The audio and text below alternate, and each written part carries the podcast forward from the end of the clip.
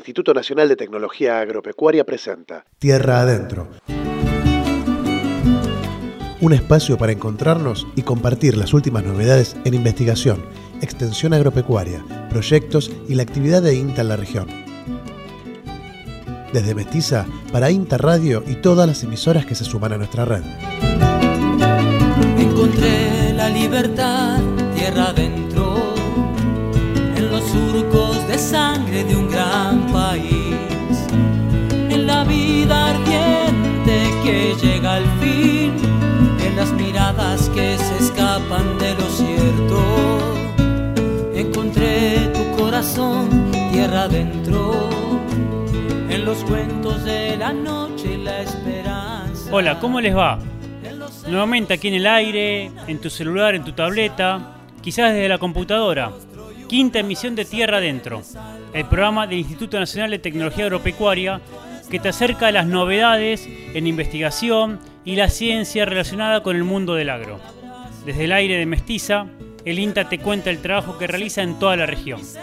Además de escucharnos en mestiza.org o a través de la app, nos puedes sintonizar en Pergamino por el 101.7 de Radio La Posta.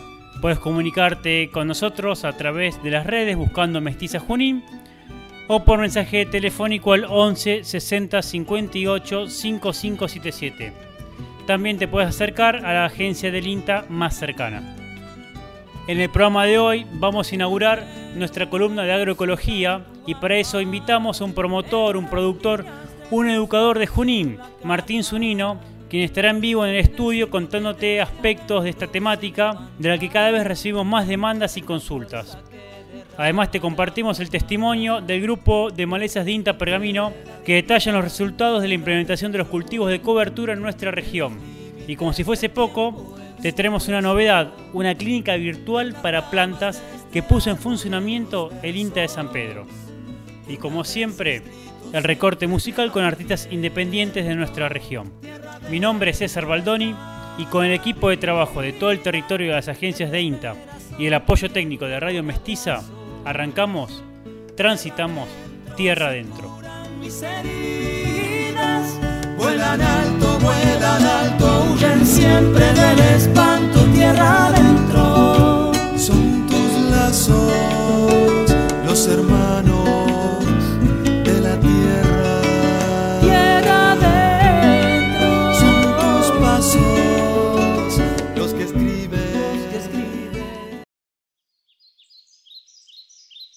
Avanzando hacia un modelo productivo más sustentable, en Tierra Adentro compartimos la columna agroecológica. Quinto programa y inauguramos una sección especial que es la columna agroecología y como sección especial también hacemos algo nuevo que es traer invitado acá al estudio de, de Radio Mestiza que gentilmente nos presta el espacio para el INTA. Nos encontramos con Martín Zunino. Martín es estudiante de agronomía, en proceso de tesis, productor de alimentos agroecológicos, fue productor de, promotor de ProHuerta eh, y hoy desarrolla distintas iniciativas vinculadas a la agroecología, no solo en la ciudad de Junín, sino en otros puntos del país. Y hoy nos va a contar un poquito qué implica esto de pensarse como un promotor, como podemos decir incluso un activista del movimiento agroecológico en la ciudad. Y en términos concretos, Martín, saludándote, ¿qué implica eh, la agroecología en una zona productiva como es el norte de la provincia de Buenos Aires, ex- eh, exactamente en la ciudad de Junín? Bueno, eh, buen día. Eh, en principio, la agroecología yo creo que hoy es la herramienta que nos va que nos puede llegar a, a solucionar problemas a largo plazo, más que nada, por, por el hecho de que estamos eh, altamente dependientes de productos eh, derivados del petróleo, básicamente, y eso tiene un fin. Y la idea sería eh, poder empezar a pensar la, la producción, ya sea extensiva como intensiva, con, con insumos que estén medianamente cerca del lugar donde uno reside, con, pensando estrategias de manejo que son muy importantes, que no se están pensando y que, que pueden simplificar muchos insumos externos al, al- circuito de producción. Eh, puntualmente en la hortícola, que es lo que por más, donde más me, me desarrollo, eh, mi motivación empezó por el tema de la, inclusión social, más que nada, ¿no? De vincular eh, a, las, a las familias y en los barrios a, producir sus propios alimentos para para mejorar su calidad nutricional y, y, bueno, y ser un poco más autosuficientes. Contame un poquito, hablabas esto de insumos externos, que a la audiencia por ahí no está tan especial, tan, entendida esto. ¿Qué implicaría esto de evitar insumos externos? ¿Qué son esos insumos externos? Y en la horticultura, eh, ¿cómo se reemplaza? ¿De qué, con, qué estrategias? ¿De qué manera? ¿Qué implicaría esto de, reemplazar insumos por manejo? Contame un poquito más de eso. Bien, el tema de los insumos externos y derivados del petróleo principalmente son fertilizantes de síntesis química, insecticidas, herbicidas, todos esos son productos que son sintetizados y se requiere de una alta cantidad de, energía proveniente del, petróleo, ¿no? ya sea de todo tipo.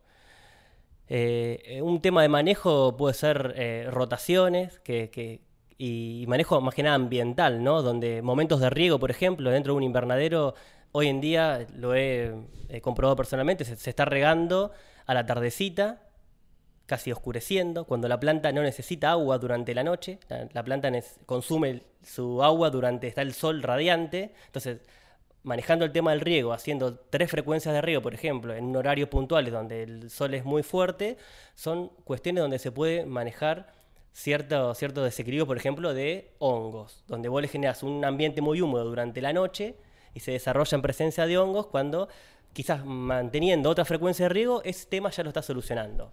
Por, por citar un ejemplo. Fertilizantes, bueno, todos sabemos que, podemos hacer compostaje, podemos recurrir a, a bosta de diferentes animales. Bueno, la cama de pollo es utilizada, es una de las más problemáticas porque tampoco se está dejando descansar el tiempo que se necesita. Entonces se pone fresca y fresca tienes eh, mucho contenido de patógenos o de antibióticos, diferentes eh, compuestos que pueden perjudicar a la, a la, producción. Entonces también falta un poco de desconocimiento de ahí también. Eso también es parte del manejo. Bien, y caracterizame para, para terminar este, esta sección. Eh, ¿Cómo se está trabajando lo, desde el hortícola, desde lo intensivo, la agroecología acá en la zona de Junín? En la zona de Junín eh, hay, hay, propuestas concretas que hoy están funcionando, que, que es el, y, y, la modalidad de trabajo es a medio con, con, bolsón de verduras, que es Sol del Llano. Ellos están manejando una propuesta agroecológica 100% eh, y bajo cubierta y a campo, o sea, tienen las dos eh, alternativas y están utilizando preparados eh, como el alcohol de ajo, que uno lo lee por ahí y, y, por ahí hasta causa gracia, pero ellos están usando eso y funciona realmente y no hay ningún problema. Tierra diatomea, que es un, que es un alga fosilizada, también no requiere de, de demasiada energía fósil para producirla. Eh, y así, con, con, algunos manejos de eso, eh, se puede hacer tranquilamente. Después tenés las zonas productoras, eh, como la comunidad boliviana, que están en proceso de transición, que quieren eh, cambiar su forma de producir, un poco también porque los insumos están dolarizados y, son, y cada vez son más difíciles de, adquirir por un tema económico. Y por otro lado, eh, es miedo por desconocimiento. O sea que hay que hacer mucho hincapié en la formación y la capacitación de esa gente para, para que pueda hacer la transición, porque realmente hay interés, pero el miedo es el que, no les, que les impide. Eh, avanzar en ese proceso. Bueno, Martín, no, te agradecemos la, presencia. Te invitamos a otro programa. Queremos conocer un poquito más de lo que vas llevando adelante. ¿no? Tengo una sección que se llama Historias de Vida, eh, historias de productores. Y, y para nos contás un poquito más qué es esto de, de, promover la agroecología y también de llevar adelante emprendimientos productivos que tengan esta cuestión de la vida natural, sana, saludable, sustentable como eje. Bueno, muchas gracias por la invitación y saludos a toda la audiencia. Ahora nuestros técnicos te presentan La Precisa, la última información generada desde el INTA.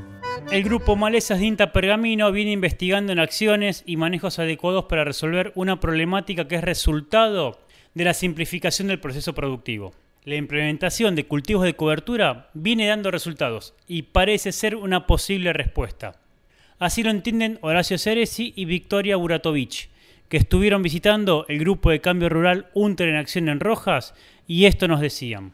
Una problemática que tiene que ver, eh, que es transversal a muchas regiones de nuestro país y que se ha suscitado fuertemente en los últimos 10 años. Eso tiene que ver con la diseminación de la resistencia a herbicidas, eh, no solo resistencia simple, sino también problemas de resistencia múltiple que estamos teniendo en nuestros sistemas productivos. Eh, eso lleva a que eh, a partir de, ese, de esa problemática que está instalada y que tiene una, una intensidad muy alta en nuestra zona productiva, sea necesario empezar a, a, abordar nuevas líneas de trabajo, nuevas líneas de pensamiento de cómo poder solucionar este problema y poder este, eh, tener, poder trabajar más allá de lo que es un control químico de una maleza. Eh, bueno, lo que nosotros hacemos es sembrar, bueno, los cultivos de cobertura se siembran entre dos cultivos de cosecha, eh, en el momento en que normalmente se encuentra el barbecho químico, lo reemplazaría el barbecho químico, no son pastoreados, ni incorporados ni cosechados estos cultivos de cobertura, y lo que permiten es, durante el ciclo de crecimiento de ellos, así como una vez que son secados y dejados en superficie, sus residuos, eh, competir con las malezas, ya sea por recursos aéreos, como puede ser la radiación solar, subterráneos, como el agua o los nutrientes. En realidad, bueno, los cultivos de cobertura es una práctica que tiene muchos años en nuestro país, en nuestros sistemas productivos. Después cayó en desuso cuando el sistema se simplificó con soja, siembra directa, glifosato, ¿cierto? Eh, a partir de la aparición de la resistencia, es una, la resistencia herbicidas es una alternativa cultural que tiene un impacto muy importante en la dinámica de las malezas. Es decir, lo que uno puede rescatar de un cultivo de cobertura es que, ya sea en pie o los residuos de un cultivo de cobertura, eh, tienen un impacto muy fuerte, muy drástico eh, en la dinámica poblacional de las malezas tienen una inocuidad ambiental, eh, lo cual los hace destacables, eh, con lo cual eso es muy importante, poder poner a punto esa metodología, esa tecnología. Y además eh, tienen una perfecta, un perfecto ensamblaje con la utilización de herbicidas, ¿no es cierto? Lo que tenemos que hacer es armonizar una práctica ambiental que tiene muy poca penalidad ambiental, como son los cultivos de cobertura, con el manejo de herbicidas. Y en lo que tiene que ver con la respuesta de la comunidad profesional, productiva, este, en todos los ámbitos institucionales, eh, hay un creciente interés eh, por los cultivos de cobertura en las distintas regiones y eso lo podemos notar en todos los ámbitos en los cuales estamos, tanto en el campo experimental como en los ámbitos de, divulgación y difusión. Las recomendaciones que realiza INTA se basan en trabajos que sostienen en el tiempo, con rigurosidad científica e ensayos a campo. Uno de los datos más importantes del trabajo es la reducción en un 98% de las malezas emergentes aplicando por dos años consecutivos los cultivos de cobertura. Continuamos entonces la charla con los investigadores de Pergamino. El tema de la mm, simplificación y por ahí la idea de la receta dentro del, manejo de malezas es lo que nos ha puesto eh, en esta situación complicada de lo que tiene que ver con el, manejo de la resistencia. Eh, cuando uno trabaja con recetas desde un enfoque, eh, tiende a, eh, el sistema tiende a irse para el otro lado y tratar de simplificar el sistema con otras alternativas de manejo, es decir, tiende a pensarlas también sencillos. y la verdad que la salida desde de esta mm, problemática va a salir a través de la integración y la interacción de las diferentes alternativas de manejo que tenemos. ¿Qué nos queda, digamos, qué rol juega nuestra institución en INTA? Y es primordial. El INTA tiene que ser el motor de esa eh, em, idea multienfoque que nos vaya a permitir a nosotros este, colaborar y aportar a la, problemática de la comunidad, ¿no es cierto? Eh, no veo, no lo veo INTA, no, veo una, una aproximación nueva al manejo de malezas, con el INTA fuera de ese, no liderando ese, este, ese mm, eh, nuevo cambio de, enfoque o paradigma. Eh, en nuestras experiencias, en un, hablando de flujos de emergencia, por ejemplo, de malezas, medimos en dos años consecutivos. al segundo año de, utilizar cultivos de cobertura, hemos disminuido hasta un 98% estos flujos de emergencia de malezas. Bueno, lo que nosotros estamos trabajando es en avena, en triticale y en vicia, vicia villosa. Eh, trabajamos en monoculturas y en mezclas de estas. Eh, las mezclas las hacemos eh, entre todas las especies, entonces tenemos parcelas con avena con triticale, avena con vicia, triticale con vicia y la triple, de avena con triticale con vicia, siempre a 250 plantas por metro cuadrado, en donde todas participan en la misma proporción. Y también tenemos otro experimento en donde eh, sumamos estas, las, las densidades de las monoculturas y tenemos parcelas de mezclas a 500 plantas y la triple a 750 plantas. Cuando hablamos de malezas, como bien lo aclara Horacio Ceresi, se está indicando el resultado de un modelo productivo que lleva más de dos décadas y que comienza a evidenciar la necesidad de nuevas prácticas de manejo. Justamente esta campaña se vieron casos de fitotoxicidad en soja por el uso indebido de los insumos químicos. Lo explica mucho mejor a Ceresi en el cierre de este tramo de entrevista. Bueno, en, estas últimas campañas eh, la idea de la simplificación del sistema ha llevado a utilizar eh, herramientas químicas o ingredientes activos eh, por fuera de lo que implica un registro eh, por lo que establece un marbete o lo que establece el buen criterio agronómico. ¿no?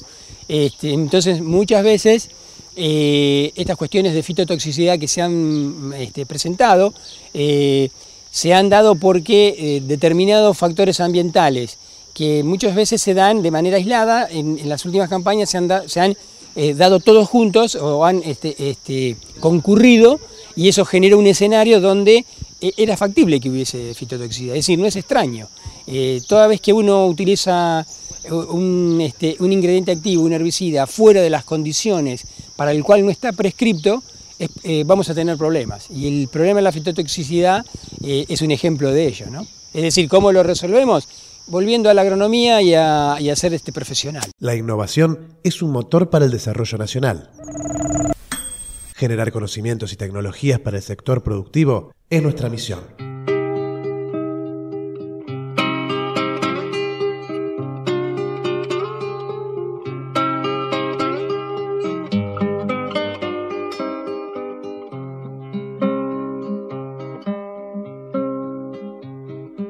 Pregunten quién soy, ni si me habían conocido los sueños que había querido, crecerán aunque no estoy. Como todas las semanas, te invitamos a conocer a un nuevo artista. En este caso, vamos a escuchar a Celeste Taboas, un artista que allá por 2011, a partir del deseo de reflejar por medio de la música la identidad cultural latinoamericana, se lanzó al ruedo. Del disco Interior del 2014 escuchamos Flor del Campo.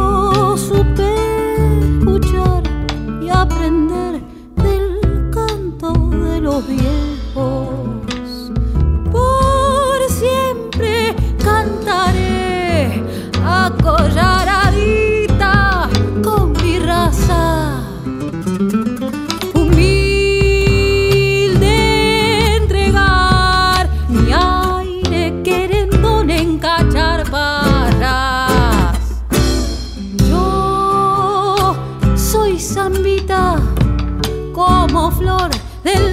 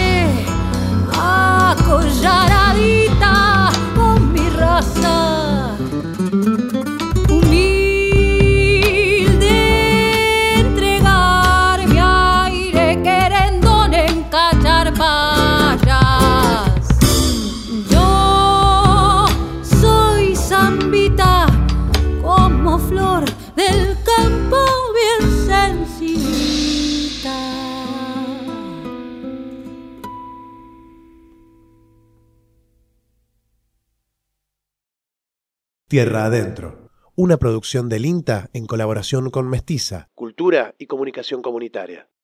Agua,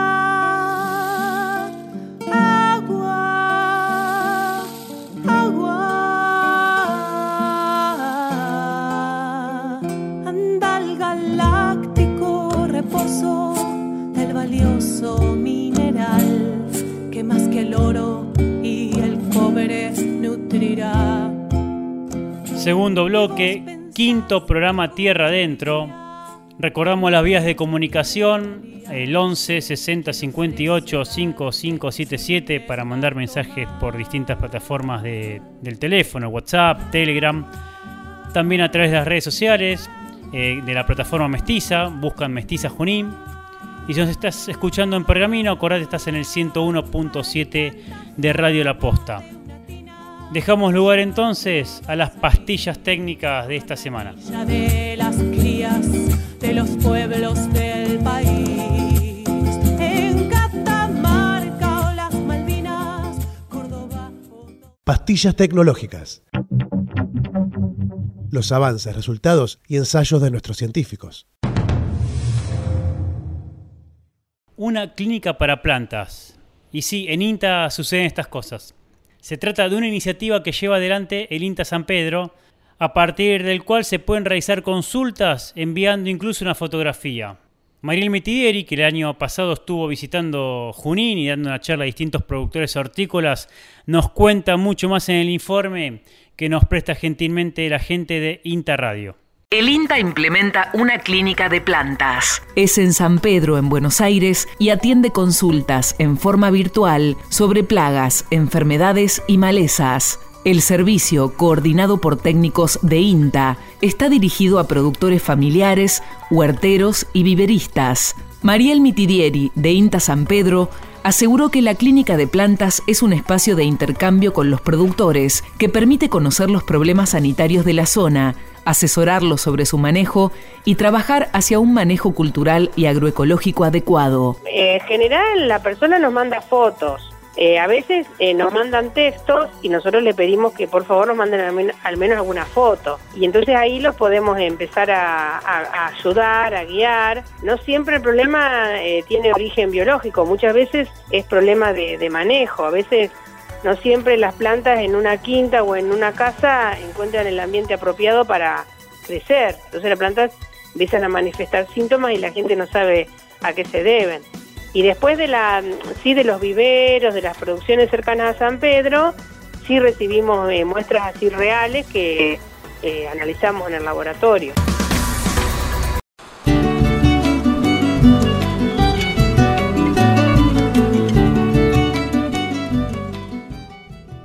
Llegamos al final. Agradecemos tu compañía, al equipo de Mestiza por todo el apoyo técnico y a los trabajadores y trabajadoras del INTA que aportan los contenidos para que estemos aquí con ustedes. Será hasta la próxima semana cuando volvamos a transitar tierra adentro. surcos de sangre de un gran país. En la vida ardiente que llega al fin, en las miradas que se escapan de lo cierto. Encontré tu corazón tierra adentro, en los cuentos de la noche y la esperanza, en los cerros y una luna en su infancia. En tu rostro y una danza que me salva. Tierra de